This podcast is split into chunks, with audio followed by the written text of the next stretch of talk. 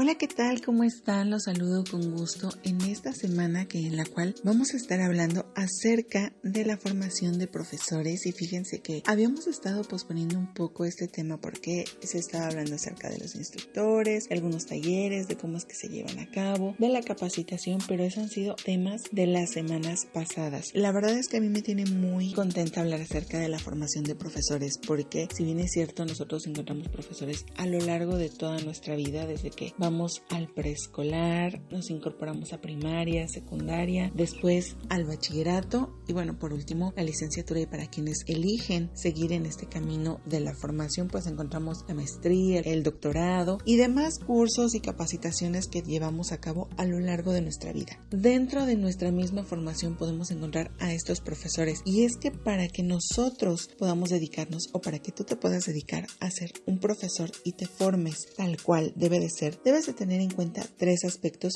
fundamentales, principalmente saberes pedagógicos, didácticos y competencias disciplinares y obviamente también habilidades para la investigación que estén sustentadas en paradigmas, teorías y modelos que aparte van a orientar el aprendizaje. Estos van a ser fundamentales para que un profesor para que tu profesor te desempeñes con calidad en tu labor formadora y educativa. Para entrar ya de lleno como tal con este tema tan importante de la formación de profesores, para mí es muy importante también comentarles que dentro de esta formación podemos encontrar no solamente la parte científica, toda esta parte teórica con la cual nos vamos a estar respaldando en nuestro quehacer como profesores, sino que también vamos a encontrar la formación pedagógica y la formación didáctica. Recordemos que todas estas son muy importantes dentro de nuestra formación como profesores. No podemos hablar de una formación como profesor sin dejar, sin tomar en cuenta la formación pedagógica, la didáctica y obviamente las disciplinas científicas que nos van a estar formando a lo largo de nuestra carrera. Hablando, como yo les mencionaba hace un momento, de esta formación disciplinar de profesores, es muy importante tomar en cuenta el contenido disciplinar por encima de la formación pedagógica, además de que hay que ubicar la formación disciplinar en unidades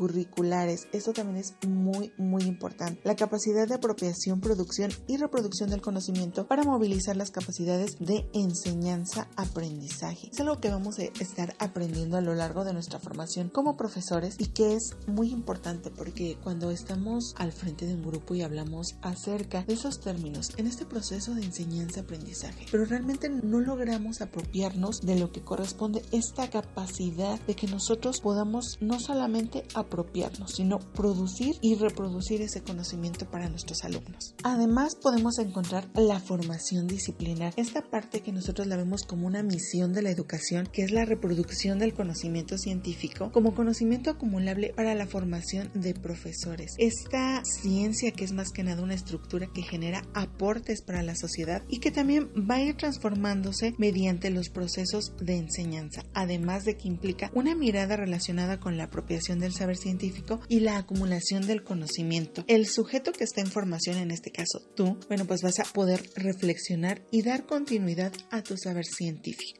Hablábamos también acerca, o les mencioné al inicio de este podcast, que la formación pedagógica didáctica también es base fundamental de la enseñanza de la pedagogía, parte de lo que nos va a ayudar para nuestra formación como profesores. Este dominio de esta disciplina aparte nos va a proveer de destrezas, de habilidades y además de que nos va a apoyar en nuestra práctica educativa. Hablando de la pedagogía y la didáctica, debemos entender que no los podemos ver como tal por separado porque se requiere la una de la otra para poder desempeñarse. Esta formación pedagógica va a vincular la enseñanza-aprendizaje en un contexto histórico-social y además de que nos va a servir bastante porque eh, si bien es cierto el momento de que nosotros estamos o nos visualizamos ya como profesores, bueno pues debemos de tomar en cuenta parte de lo que hemos aprendido. Bueno, ¿cómo sería esta pedagogía para que mi alumno logre obtener determinado aprendizaje? Y a través también de qué elementos o cuáles van a ser mis medios didácticos para que ellos lo logren de una manera exitosa la verdad es que para hablar acerca de esta parte de formación de profesores, al igual que como yo les mencionaba, la formación de instructores es muy importante. Recordemos que si nosotros nos vamos a dedicar a esta parte de la docencia, a ser profesores, no solamente es tomar en cuenta lo que les acabo de mencionar, estas bases científicas, la pedagogía y la didáctica. También es muy importante el deseo y las ganas que se tengan por ser un buen profesor. Además de que también debe ser muy importante esta parte de la vocación, en donde creo que todo va a ser un poco más sencillo si es que contamos con la vocación y además